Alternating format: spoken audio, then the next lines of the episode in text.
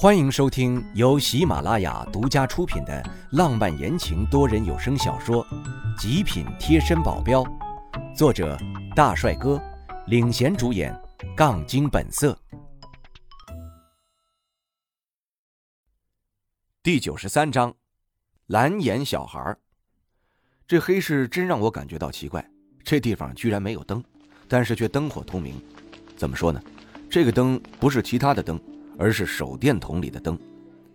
每个人手上都是一个手电筒，一直在这里照射，晃眼让人有点难受。但这些人好像十分的习惯，像走在街上并没有什么区别。再看一下这周围的店铺，其实根本就没有店，都是铺一个大的桌布一样的东西在地上，然后所有要卖的东西都放在桌布上，他们自己就坐在小板凳上或者坐在地上。这就是所谓的黑市吗？我怎么觉得跟卖菜的差不多呢？我嘴角抽了抽，颇有几分无奈。熊正看我这个样子，跟我解释道：“老大，你可别小看这里啊，这里有很多东西，那可是外边买不到的。在这里啊，不仅能买到物品，还能买到人呢。买人？还有这种事情？谁会愿意自己被卖啊？老大，这你就不知道了吧？”比如那些呢，自己生的太多养不活的孩子，卖了也能赚点钱，所以就会来这里把自己的小孩卖掉。再者呀，有些人从越南或者其他地方掳来的女人，有人娶不到老婆，就会来这里买一个女人回去。当然了，大部分都是抓来的，卖小孩的还算是少数的。我皱起眉头，居然还真有这种事情。以前在新闻里有见过有人买越南女人做老婆，没想是在黑市进行的。走，我们去看看吧。嘿嘿，看吧，就知道你感兴趣。走吧，就在前面。熊振也是摩拳擦掌，我跟着熊振往前走了大概两三分钟就到了，有一个挺大的场地，周围放了好几个挺大的手电，往中间照，中间还挺敞亮的。我一眼就看到了，有一个外国小孩。大概十五六岁的样子，被反绑在地上，他侧躺着，眼神凶恶的像野兽一样，紧紧地盯着周围的人。不用想，这肯定都是被抓来的。在他旁边是一个穿戴很整齐的人，一看就是一副衣冠禽兽的样子。他走上前，咳了两声，一本正经地说道：“ 大家都知道我这儿的规矩，所以我就不说了，我就只介绍一下他。”这外国的小孩，不少人都有这方面的爱好吧？嘿嘿，一看这小脸俊的呀，看看这个眼睛跟个宝石一样的，怎么样？有人心动吗？心动就出价吧，价高者得了啊！现在开始了。卖家的话一落地，马上就有人喊出了价：“我出五千。”卖家显出淡淡的不高兴，说道。我说：“这位兄弟，你是没来过黑市吧？我随随便便的一个越南女人或者是一个小孩都能卖出两三万的价格，你直接给我来个五千，这太不给面子了吧？”那人有点心虚：“这不是刚开始吗？价格那也是慢慢抬上来的呀。”好啦，五千，还有更高的吗？快出价了！我就在观众的人堆里，他们的议论声不小，都在纷纷说这个人是谁。卖家似乎还挺满意这样的争论，在那里吹捧的说道：“大家伙放心，这人呢是从外国绑来的，只要是不让他跑了，你们就能玩一辈子。至于质量方面，那是绝对保证。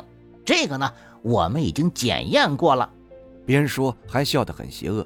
加上他话里不明不白的意思，很容易让人浮想联翩。居然把人比作货物在这里出售，简直忍无可忍。但这里是黑市，做的就是犯法的事情。估计不少地方都有这样的黑市，政府也没办法管。这估计就是人性的悲凉吧。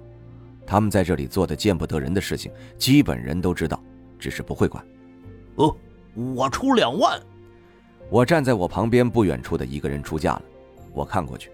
那人满眼都是淫秽的目光，还有个啤酒肚，特别是他怀中还抱着一个小男孩，一看就是有不良嗜好的人。这台上那个蓝眼小孩，要是落入他的手中，绝对是苦不堪言。哎，这次我就当一次好人吧。我舔了一下嘴唇，然后高声喊道：“我出五万。”周围人全都吓了一跳，都朝我的声音看过来。特别是我周围有几个还都退后了几步，我周围留下了一个真空地带，中间只剩下我和熊振两人了。卖家听到这声音也是激动了，有点语无伦次的说道。五万块，五万块了啊！还有更高的吗？五万块！我看他激动的都快要朝我扑过来了，居然出五万块啊！他脑子没毛病吧？一般的小孩两三万就够了呀。就是就是呀，这外国小孩了不起呀，不照样还是屁股一撅乱搞吗？这可真是有钱没地儿花呀！你倒是给我呀！说风凉话的人还真是不少。我一点都不想理他们，而总是有不开眼的人喜欢跟我较劲，就是那个大啤酒肚。他放开手中的男孩，直瞪着我，口中却是喊的：“我出六万块。”我眼睛眯了起来，倒不是因为在乎这么点钱，而是因为跟我抢的居然是一个这么丑的人。这时我全然忘记了我自己已经毁容，脸上还带着纱布。十万，你还跟吗？不想跟他啰嗦，所以才一下子就出这么高。他要是有钱任性，那就跟吧。喵的，智障！他狠狠的一甩手，就去搂着那个小男孩走了。而其他的那些人全都用看智障的眼神看着我，嘴里嘀咕着：“妈的，智障！”我的额头划下几排黑线，我这是招谁惹谁了？懒得理他们，我直接走上前交钱，想要带人走。而那个拍卖的人简直激动的不能自已，紧紧的握着我的手不放。嘿嘿嘿，兄弟，破纪录了！兄弟啊，你可是帮我破纪录了，头一次卖这么高啊！他握着我的手，都让我有了一种手握到了翔的感觉，急忙抽出了手，理都不理他，直接蹲下来给那个蓝眼小孩松了绑。跟我走吧。而他很不服气地瞪了我一眼，站了起身。我看他的动作趋势，很明显就是马上要跑的样子。还是乖乖地跟着我，放心。我不会对你怎么样的。他停下了，犹豫了一下，最后还是放下了手，乖乖地跟在我身后了。我继续逛我的黑市，不过后面可没有看到我感兴趣的东西。虽然看到了几把零散的拍卖的枪，可我也没有很感兴趣。要枪的话，威慑现在也有挺多的，没必要在这里买。只是会拿起来看两眼。比较烦的就是每次我看东西的时候，那些老板就会一个劲儿的向我推销。就算我想买，但被他们这一说，我就不想买了。放下东西，马上就走人。这样逛下来，根本就买不到东西。想着是不是该走了，看了熊振一眼，他也是兴致缺缺的。我撇了撇嘴，算了，还是走吧。我们向着黑市的出口走去，当然，边走还会边瞥上那么几眼。这一瞥不要紧，居然还真瞥到了让我激动万分的东西。这里有毛料，不，这不是重点。重点是我用我的透视看到了里面居然是血红的翡翠，这难道就是血翡？我的乖乖，我居然看到了血翡！要是有了血翡，那玻璃种还算个屁呀！镇店之宝，这血翡可以甩其他的玉石店、翡翠店一条整街了啊！不能甩一个宇宙了。我尽量的让自己冷静下来，不显示出我的激动之心。